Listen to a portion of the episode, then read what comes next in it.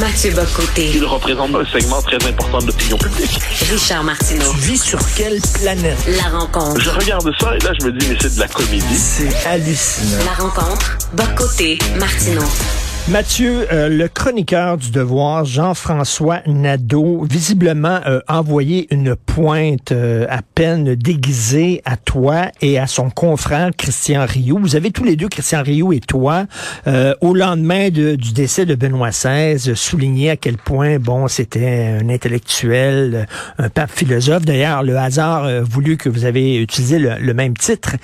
Et là, Jean-François Nadeau écrit dans le Devoir qu'il s'inquiète autant euh, autant, le mot est important, il s'inquiète autant des gens qui font l'apologie de Benoît XVI que des gens qui coupent des têtes, que des islamistes qui ont, qui ont tué euh, les membres du comité de rédaction de Charlie Hebdo. C'est hallucinant comme parallèle quand même. Oui, ben enfin, en, en elle-même, la pensée de, de Jean-François Nadeau n'est pas la plus intéressante qui soit. Donc, euh, le, le, commenter exagérément, on, on, on, ne se fera pas cette erreur. Mais ce qu'on peut voir, c'est de quoi une telle déclaration est symptomatique. C'est-à-dire que pour une partie de cette gauche euh, mondaine euh, qui a accès aux médias, qui pèse davantage médiatiquement qu'elle ne pèse électoralement, faut jamais l'oublier. On cherche à nous dire que d'un côté, la défense euh, ou l'éloge, donc dans ce cas effectivement tu l'as dit, d'un pape que moi et Ryu jugeons très positivement, c'est-à-dire euh, qu'on soit croyant ou non, la question est assez secondaire avec Benoît XVI. C'est surtout qu'il y a une véritable philosophique, il y a une réflexion sur la culture en Occident, il y a une réflexion sur les effets culturels de la déchristianisation d'Occident, il y a une réflexion assez passionnante sur les rapports entre la foi et la raison. Or, aujourd'hui, on peut être étranger à la foi dans le monde occidental ou à tout le moins euh, préférer l'investir dans les cristaux que dans la figure du Christ. Hein. Pour le dire ici, c'est parfait, c'est très bien. C'est très bien. Mais, euh, mais le fait est qu'à l'échelle de l'histoire, la question du rapport entre la foi la raison traverse l'histoire de la philosophie. Donc, c'est pas, pas, ce ne sont pas des questions vaines, même si on peut considérer qu'aujourd'hui, elles ne se posent plus. De l'autre côté, on a des gens qui ont abattu des caricaturistes. On a des gens qui, des, islamistes qui ont tiré au Bataclan. On a qui ont tiré dans les rues de Paris. Donc, d'authentiques fanatiques, des terroristes et tout ça. Et on nous explique avec un air euh, où on prend de, euh, distance par rapport à eux. Vous voyez, ces deux-là sont deux menaces équivalentes. Alors bon, comme je dis, ce qui est intéressant là-dedans, c'est le, le, le, trait d'équivalent, le, le, manque de, je dirais pas, je pas ça, le manque de, de politesse élémentaire envers un collègue dans son journal, c'est pas un détail. Euh, ensuite, ensuite, c'est cette incapacité de considérer qu'une philosophie plus conservatrice ait la moindre légitimité dans l'espace public. Cette philosophie conservatrice serait mhm. en fait le masque d'une volonté de restauration d'un État théocratique, qui ce serait aussi la volonté d'asservir les êtres humains et d'en persécuter plusieurs et même de les exécuter, comme on en a tué à Charlie Hebdo au Bataclan. Euh, c'est absolument atroce mais absolument atroce comme comparaison. C'est surtout idiot. D'abord et avant tout, pour oui, une comparaison idiote.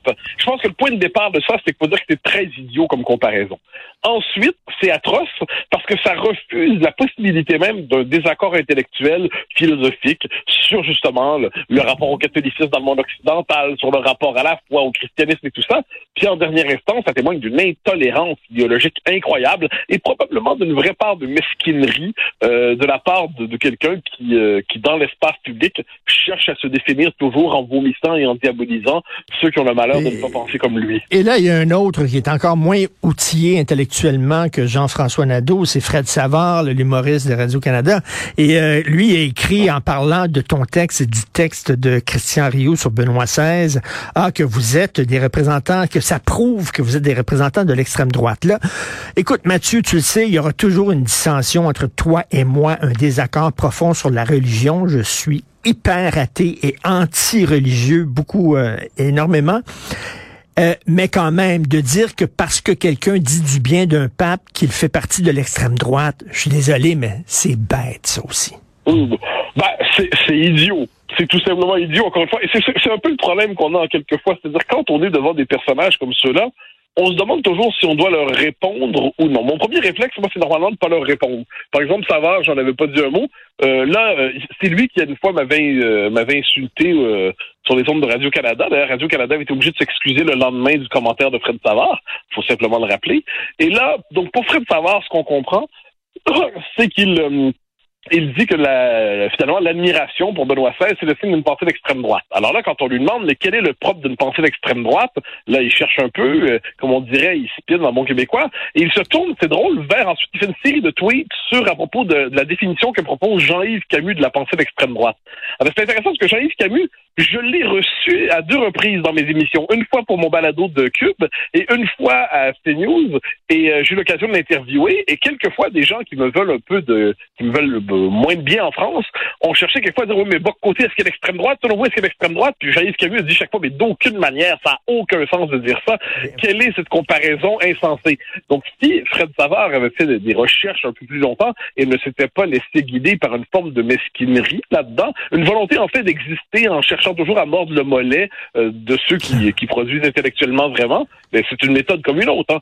Euh, eh bien là, il serait constaté que la personne vers qui il se tourne pour définir ce qu'est l'extrême droite selon lui, parce que moi, par ailleurs, c'est un concept dont je critique la valeur même. Je pense que c'est un critique qui est pas très, euh, c'est un concept qui est pas très utile dans le monde d'aujourd'hui, à tout le moins pour penser des forces démocratiques. Eh bien là, il verrait que lui-même a trébuché dans ses, il a trébuché dans ses propres pattes. Une fois que c'est dit, c'est prêt de savoir, il, il a cherché à envoyer un signal dans l'espace public de positionnement pour rappeler, pour, pour envoyer le signal de si, rappelez-vous, j'existe, je suis dans la bonne bande, s'il vous plaît. Ne hmm. m'oubliez pas, s'il te plaît, à la prochaine distribution de cadeaux. mais, mais, mais, mais, Mathieu, c'est quand même assez rigolo de voir euh, une certaine gauche dire ça n'a pas de sens parce qu'on utilise le mot woke à toutes les sauces, ça n'a pas d'allure, mais le, le terme extrême droite, le terme fasciste est utilisé à toutes les sauces par la droite et là, eux, eux par contre, ne, ne critiquent pas ça. Ben, euh, premièrement, moi, le, le, concept de woke que j'utilise, on me dit que je l'utilise trop. moi, je me suis fait un devoir de le préciser. J'ai précisé dans mes livres, j'ai précisé dans mes articles, dans des articles de revue, dans, dans, dans chronique dans le journal, dans, dans mon bouquin La Révolution racialiste, j'ai précisé ce que j'entendais par woke. Donc, au moins, on, on peut pas me dire que je ne précise pas le sens des termes que j'utilise. Premier élément. Dans leur cas, le concept d'extrême droite, on leur demande qu'est-ce que vous entendez par là? Ce serait toujours utile de le savoir comme ça. On pourrait savoir à quoi vous faites référence. Ils ne le définissent pas. Et on est toujours, c'est toujours ce que j'appelle chez ces gens-là la théorie du masque. C'est-à-dire derrière notre adhésion à la démocratie libérale, aux formes de conservatisme institutionnel à la nation, il y aurait des pulsions inavouées que nous dissimulerions derrière notre adhésion à la société libérale. Ben non. Je désolé, les amis, vous n'êtes pas psychologue. Je, je, je, passe ma vie à écrire ce que je pense, puis je la tout. Tu sais, il y aurait quelque chose d'un peu étrange à cette idée de ne pas croire ce qu'un intellectuel écrit dans ses textes. On passe notre vie à écrire, puis à répéter ce qu'on pense, à répéter ce qu'on dit, puis on veut véritablement que ça soit compris. Et là, on a des gens qui sont sur la psychologie du petit malin qui disent, mais tout cela n'est qu'un masque. Voyons en fait ce qu'ils nous cachent et qu'ils ne répètent qu'entre eux. Bon, franchement, c'est un peu loufoque. Mais, mais, euh, mais non, il y, a un manque de rigueur. C'est que le mot extrême droite, j'ai eu l'occasion de souvent, pour moi, c'est un concept aujourd'hui qui sert simplement à disqualifier les positions auxquelles on la colle. Donc, il n'y a aucun contenu spécifique dans le monde d'aujourd'hui. Je ne dis pas qu'il ne peut pas en avoir en soi. Il n'y a aucun contenu spécifique dans le monde d'aujourd'hui et il sert simplement à marquer une position dont on ne veut pas parler, qu'on veut chasser à l'extérieur du périmètre de la respectabilité. Donc, ça peut définir tout à la fois euh, la, critique de la théorie du genre, la critique du multiculturalisme, l'adhésion au Brexit, il ne faut pas l'oublier. L'adhésion au Brexit en Grande-Bretagne a été assimilée par plusieurs. Bon, donc la défense de la souveraineté nationale telle que cela représentait Winston Churchill, aujourd'hui c'est du fascisme. Il fallait y penser. donc, donc de, de, de, cela, je retiens ça tout simple. C'est il faut simplement décrypter le sens des mots qui sont utilisés dans l'espace public. Ça ne veut pas dire qu'on tombe pas soi-même quelquefois dans le piège des dictages, mais globalement, le devoir intellectuel élémentaire c'est de, de, je dirais, de, de, une forme d'hygiène intellectuelle qui consisterait, qui consisterait à définir le sens des mots. Hélas, hélas, hélas, certains préfèrent les utiliser comme des marqueurs symboliques pour transformer des individus qu'ils n'aiment pas en chiens méchants, sur le mode attention, chien méchant, n'a pas lui parler, il jappe, il est dangereux, il a la rage. Bon, ben, il faut seulement décrypter ces, méthodes-là. Je dirais sans s'en indigner, parce qu'à un moment donné, on va quand même pas s'indigner à cause d'un tweet de Fred Savard, mais on va presque avoir pitié pour lui en disant, mon Dieu, qu'est-ce qu'il va être obligé de faire pour continuer à, exister un peu demain? Bon, concernant euh, les critiques sur Benoît XVI, oublions euh, Jean-François Nadeau qui affirme que bon, les, les gens qui euh, font l'apologie de Benoît XVI sont aussi dangereux que les islamistes qui ont tué les journalistes de Charlie Hebdo. Oublions ça, mais il y a un, collègue de Nadeau au Devoir, qui est Jean-François Lisée, qui a quand même mm-hmm. écrit un texte très critique sur Benoît XVI. Et je voudrais, ben, tu l'as certainement lu, tu as beaucoup de respect pour Jean-François Lisée, qui dit bon, c'est bien beau euh, euh, la philosophie de Benoît XVI, ça, il ne faut pas oublier le fait qu'en pleine crise du sida, en pleine pandémie du sida, il a dit aux gens de ne pas porter de condom. Et deuxièmement, il a participé à protéger des prêtres pédophiles. Euh, donc, euh, euh, qu'est-ce que tu en penses? Ben, le- sur le premier élément, je, on- comment dire, l'Église catholique a une philosophie euh, en, qui relève du en matière de, de, de mœurs, qui relève d'un conservatisme social très marqué, pour ne pas dire éculé. Et, euh, on peut parfaitement, je crois, euh, avoir une sympathie, une forme d'adhésion historique, j'entends, au catholicisme, tout en se désolant du fait que cette Église soit enfoncée dans une conception de la morale qui est inadaptée, notamment dans le cas de l'Afrique, euh, mais pas seulement, qui est inadaptée non seulement au temps présent, mais probablement aux exigences de l'émancipation euh, individuelle et ainsi de suite.